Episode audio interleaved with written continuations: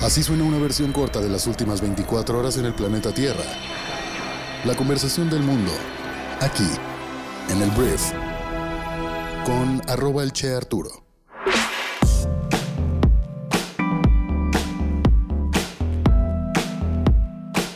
Muy buenos días, bienvenidas, bienvenidos a esto que es el brief para este jueves 23 de junio. Yo soy Arturo Salazar, soy tu anfitrión y uno de los fundadores de Briefy, la plataforma educativa que resume todo lo que necesitas saber para ser brillante en lo que haces. Y es el mismo Briefy el encargado de producir este programa. Entonces aquí lo que vamos a hacer es contarte las noticias que debes conocer este día jueves para ser una persona bien informada. Te agradezco mucho que estés aquí, espero que estés cerrando muy bien la semana y pues vamos a comenzar con esto que es el brief. Vamos a arrancar hablando de Morena, porque el partido dominante del país ayer hizo un movimiento que a mi parecer es bastante inteligente. Morena presentará una iniciativa legislativa para prohibir al PRI el uso de los colores de la bandera nacional, el verde, blanco y rojo, para promover su imagen, bienes o servicios. La propuesta busca reformar la ley sobre el escudo, la bandera y el himno nacional para prohibir lo anterior no solo a partidos, sino también a instituciones y asociaciones políticas. Queda prohibido el uso simultáneo de los tres colores de la bandera nacional en cualquier combinación y composición en sus emblemas, distintivos y símbolos en general, señala la propuesta. La iniciativa firmada por el diputado Emanuel Reyes menciona que constituirá una infracción a la ley inscribir en la bandera nacional el nombre de personas físicas, instituciones, partidos o asociaciones políticas para promover su imagen, bienes o servicios. Entonces Morena quiere terminar de enterrar al PRI. O por lo menos que hagan un rebranding, ¿no? Que cambien su logotipo, que la verdad yo aprovecharía para cambiar el nombre del partido. Porque, ya lo he dicho en este programa, Morena creo que lo hizo muy bien. Cuando todo era igual, nace un nuevo partido con un nuevo nombre, con una nueva ideología, entre comillas, aunque tenga la misma gente que antes estaba en el PRI, PAN, PRD, todo lo metieron a Morena, pero este rebranding al final hizo que la gente dijera, ah, bueno, este sí es nuevo y trae Andrés Manuel, entonces votemos por lo nuevo. Interesante el movimiento de Morena. En el siguiente tema del día voy a hablar de algo que es muy triste, porque la gobernadora de Chihuahua, Maru Campos, anunció este miércoles por la tarde que han sido localizados los cadáveres de los dos sacerdotes jesuitas y el guía de turistas acribillados a balazos el lunes dentro de la iglesia de Cero Cawi, en el corazón de la Sierra Tarahumara. Según la información oficial, un grupo de criminales liderados por José Noriel Portillo, alias El Chueco, irrumpió en el templo el lunes por la tarde y asesinó primero a Pedro Palma, de 60 años, guía turístico conocido en la zona, y después a los sacerdotes que corrieron a auxiliarlo, Javier Campos, de 79 años, y Joaquín Mora, de 80 años. Los criminales arrastraron sus cuerpos a una camioneta y huyeron. Los tres hombres se encontraban desaparecidos hasta este miércoles. Esto es muy lamentable y ayer lo platicaba. Esto es muy lamentable y le está provocando un problema grande al gobierno federal y también al gobierno estatal y a todos los encargados y responsables de la seguridad de sus territorios, porque son sacerdotes jesuitas. Te digo, al final, tristemente en México tenemos tan normalizado el hecho de los asesinatos todos los días que incluso el presidente Andrés Manuel López Obrador el martes, cuando reportó o le preguntaron sobre esta noticia, cometió, a mi parecer, el error de solamente decir, pues los mataron, ¿sabes? O sea, como que no hizo mucho hincapié en la nota, pues para no meterse en un tema que es claramente incómodo para su administración. ¿Qué es lo que sucede? Que la organización jesuita a nivel nacional empieza a presionar, empieza a hablar, empieza a ponerle peso político a esto que sucedió y pues a la indiferencia, por así decirle, del presidente de la República, que no estoy diciendo que Andrés Manuel no le importe, solamente pues políticamente hablando tiene que salir de ese punto, de esa pregunta lo antes posible. Pero yo creo que está pagando un costo político. ¿Por qué? Porque esto llegó al Papa Francisco la máxima figura del catolicismo en el mundo y pues México es un país muy católico. El Papa Francisco lamentó este miércoles la cantidad de asesinatos que se registran en México después de lo que ocurrió en la Sierra Tarahumara. Esto es pésima publicidad, es un, es un golpe fuerte para pues la narrativa de no pasa nada y la estrategia de abrazos no balazos del gobierno actual. Estamos hablando del Papa que expresó su tristeza y consternación por los asesinatos de estos dos religiosos y dijo tal cual, hay tantos asesinatos en México, estoy cerca en afecto y oración de la comunidad católica afectada por esta tragedia y llamó hermanos a los sacerdotes Javier y Joaquín, que en palabras del Papa estaban intentando defender a un hombre que buscaba refugio. ¿Por qué esto cambiaría las cosas? Podríamos preguntarnos. Porque hay muchas veces que normalizamos la situación. Y de repente llega algo que nos hace darnos cuenta de que esto está mal y de que esto no ocurre en otras partes del mundo y que esto al final pues tiene responsabilidades muy claras, que son los gobiernos actuales en todos los niveles. Y esto le cae con todo el peso de pues, la iglesia en este momento al presidente de México. Podría provocar que los curas jesuitas empiecen a hablar este domingo en las misas el cómo la estrategia de seguridad no está funcionando. Y de repente la gente dice, ok, esto es culpa del gobierno. Todo lo que sucede en nuestro país es culpa del gobierno y podría decaer el favoritismo o la popularidad tan alta que tiene hoy en día el presidente de México. Esto es algo que podría pasar, pero así es el tema de la comunicación de masas. Y a mi parecer el presidente de México cometió una equivocación al no darle el peso, la reacción y todo el poder del Estado a la respuesta a esta tragedia. Entonces veremos qué va a suceder. Voy a hablar ahora de uno de los proyectos más insignia, más importantes. La palabra más insignia creo que no aplica, una disculpa. Pero voy a hablar de la refinería de Dos Bocas. Un proyecto que Andrés Manuel desde campaña presumía como el futuro energético de nuestro país y desde un principio fue muy cuestionado por la oposición y por la gente que está más a favor de las energías limpias como un proyecto que pues está encaminado a refinar y producir pues un producto que no va a estar vigente mucho tiempo más en el mundo. Y bueno, al final el proyecto siguió, Andrés Manuel López Obrador ganó la presidencia. Y ayer salió un poquito el costo de esta obra, de esta mega obra, y resulta ser que es el doble, es el doble de lo que estaba presupuestado, el costo. Los costos se han disparado fuera de control hasta alcanzar 18 mil millones de dólares, más del doble de lo presupuestado originalmente. El valor de los contratos para obras de construcción hasta 2024, firmados por la Secretaría de Energía de México, aumentó a más de 14 mil millones de dólares en mayo y es probable que el monto oficial final oscila entre los 16 mil y 18 mil millones de dólares, según personas con conocimiento del tema, quienes obviamente solicitaron no ser identificadas porque no están autorizadas a hablar públicamente sobre el proyecto de Pemex. Y hasta el momento nadie quiere hablar de esto a pesar de la solicitud de comentarios.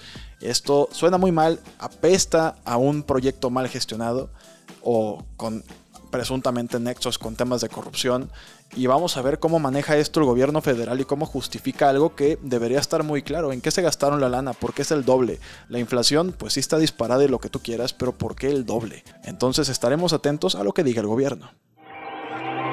Hablemos del presidente de Estados Unidos, Joe Biden, porque ayer Joe Biden pidió al Congreso de Estados Unidos que suspenda el impuesto federal a la gasolina durante tres meses. La Casa Blanca argumenta que suspender el impuesto, junto con las compañías petroleras que aumentan la refinación y los estados individuales que eliminan temporalmente sus propios impuestos sobre la gasolina y el diésel, podría reducir el precio de un galón de gasolina hasta en un dólar. Nada más una aclaración aquí, los estados en Estados Unidos pueden tener sus propios impuestos a los combustibles y también pues la idea de Joe Biden es que también ellos los disminuyan. Pero bueno, esta legislación podría resultar difícil de aprobar en el Congreso, ya que la mayoría de los republicanos y muchos demócratas se oponen a esta idea, pero el gobierno de Estados Unidos y todos los gobiernos del mundo neta están haciendo lo que sea para disminuir la inflación, porque además de que afecta a las personas más desfavorecidas principalmente porque ya no pueden comprar lo que antes podían comprar porque aumentan los precios, es lo que significa la inflación. Electoralmente hablando es algo que no le conviene a ningún político y los demócratas no pintan nada. Yo no sé qué van a hacer los demócratas para el año 2024 cuando probablemente se enfrenten a Donaldo en la sucesión de la Casa Blanca. Voy a hablar del presidente de China, Xi Jinping, que el día de ayer instó a la unidad y la cooperación internacional para apoyar una recuperación económica que se ha visto amenazada por la pandemia y los problemas de seguridad, y calificó las sanciones como arma de doble filo. A principios de junio, el Banco Mundial dijo que el crecimiento mundial podría reducirse a 2.9% este año desde 5.7% en 2021, significativamente más lento que el 4.1% previsto en enero para este año, ya que la guerra en Ucrania pues amplificó una desaceleración mundial ya afectada por el COVID. Entonces el presidente de China pidió una mayor cooperación en materia de política económica para evitar que la frágil recuperación se vea interrumpida. China intensificará los ajustes de macropolítica y adoptará medidas más eficaces para alcanzar sus objetivos anuales de desarrollo económico y social, minimizando al mismo tiempo el impacto de la pandemia del COVID en la medida de lo posible, fue lo que dijo Xi sin dar más detalles. Y en una noticia que alertó a todo el continente europeo, el máximo responsable de la Agencia Internacional de Energía, ha advertido que Rusia puede dejar de suministrar gas a Europa este mismo invierno. Fatih Birol dice que cree que un cierre total no es el escenario más probable, pero que Europa necesita trabajar en planes de contingencia por si acaso. En las últimas semanas, varios países europeos dijeron que recibieron significativamente menos gas ruso de lo que esperaban. Los funcionarios rusos niegan que esto sea deliberado y han culpado a problemas técnicos. Antes de la invasión de Ucrania, Europa importaba alrededor del 40% de su gas natural de Rusia, pero ahora esa cifra se ha reducido a alrededor del 20%. Entonces, Rusia podría cerrar la llave del gas para Europa y esto definitivamente mete en problemas tanto a Europa como a Rusia, porque deja de vender gas. En la noticia mundial yo creo que más relevante del día de ayer, el día de ayer hubo un terremoto en Afganistán que dejó más de mil personas muertas. Hubo un terremoto eh, de 6.1 grados que afectó las provincias de Paktika y de Khost y se sintió también en Pakistán e India. Entonces el Departamento de Información y Cultura de la provincia de Paktika, la más afectada por el sismo, confirmó una nueva cifra de más de mil personas muertas y más de 1.500 heridas en los distritos de Gatam y Barmal, fue lo que informó la agencia estatal afgana de noticias Bakhtar. Quiero hablar de negocios y voy a hablar primero de Amazon, porque mira, Amazon presentó el día de ayer a Proteus, que es su primer robot de almacén totalmente autónomo.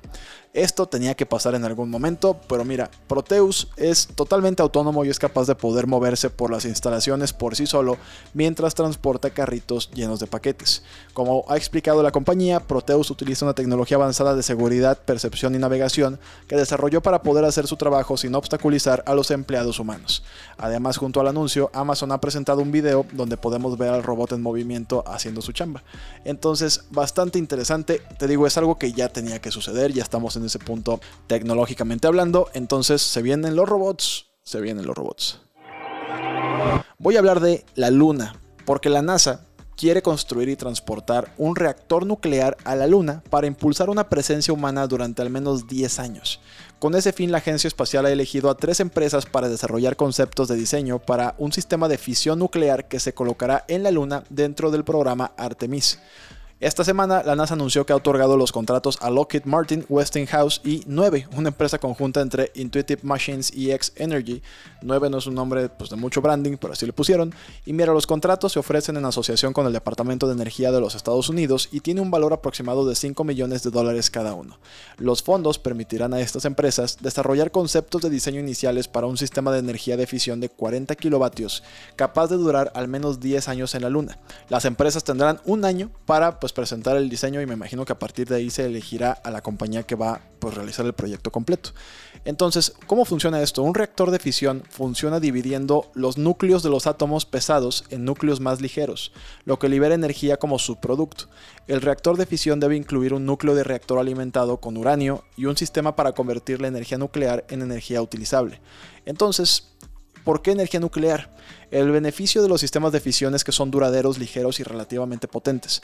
Este reactor nuclear lunar tendría que ensamblarse en la Tierra y encajar pues, en un cohete para ser transportado a la Luna. Por lo tanto, tiene que pesar menos de 6.000 kilos y encajar en un cilindro de 4 metros de ancho. Aunque es relativamente pequeño, este reactor se usaría para impulsar operaciones en la Luna y tal vez incluso en Marte. Este reactor se usaría para proporcionar energía a los rovers, experimentos científicos y también podría usar los recursos de la Luna para producir agua y propelente de cohetes. Entonces estamos hablando de la energía para que las y los humanos podamos vivir en la Luna próximamente. Antes de terminar, quiero hacerte dos recomendaciones del día en Briefy. La primera es un artículo que puedes leer y escuchar que se llama Cómo los mejores equipos mantienen vivas las ideas buenas. Aquí vas a aprender en 5 minutos varias tácticas que puedes utilizar para garantizar que las buenas ideas que tengan en tu equipo lleguen a la implementación y no se queden ahí pues en un cajón. Entonces, muy recomendable que mejores tu capacidad de innovar con este artículo. Y en segundo lugar te cuento que el libro que resumimos hoy en Briefy se llama Zero to One. Es un libro muy clásico de Peter Thiel que explora cómo las empresas pueden predecir mejor el futuro y tomar medidas para garantizar que pues tu startup sea un éxito. Peter Thiel es uno de los fundadores de PayPal, entonces da muchas anécdotas muy buenas en este libro. Entonces puedes leer o escuchar este libro en 12 minutos de tu tiempo y todo esto está en Briefy. A nuestros suscriptores, suscriptoras pasen ya a la aplicación a comenzar su mañana bien preparadas, preparados. Y si todavía no eres parte de Briefy, te recomiendo que descargues nuestra aplicación móvil y comiences tu periodo de prueba de dos semanas, pues ya, de una vez. Te dejo aquí abajo un link para que descargues nuestra aplicación en tu celular y comiences a prepararte en 15 minutos al día para brillante en lo que haces. Entonces, mil gracias por haber estado aquí. Esta fue la conversación del mundo para este jueves y nos escuchamos mañana en la siguiente edición de esto que es el brief. Yo soy Arturo. Adiós.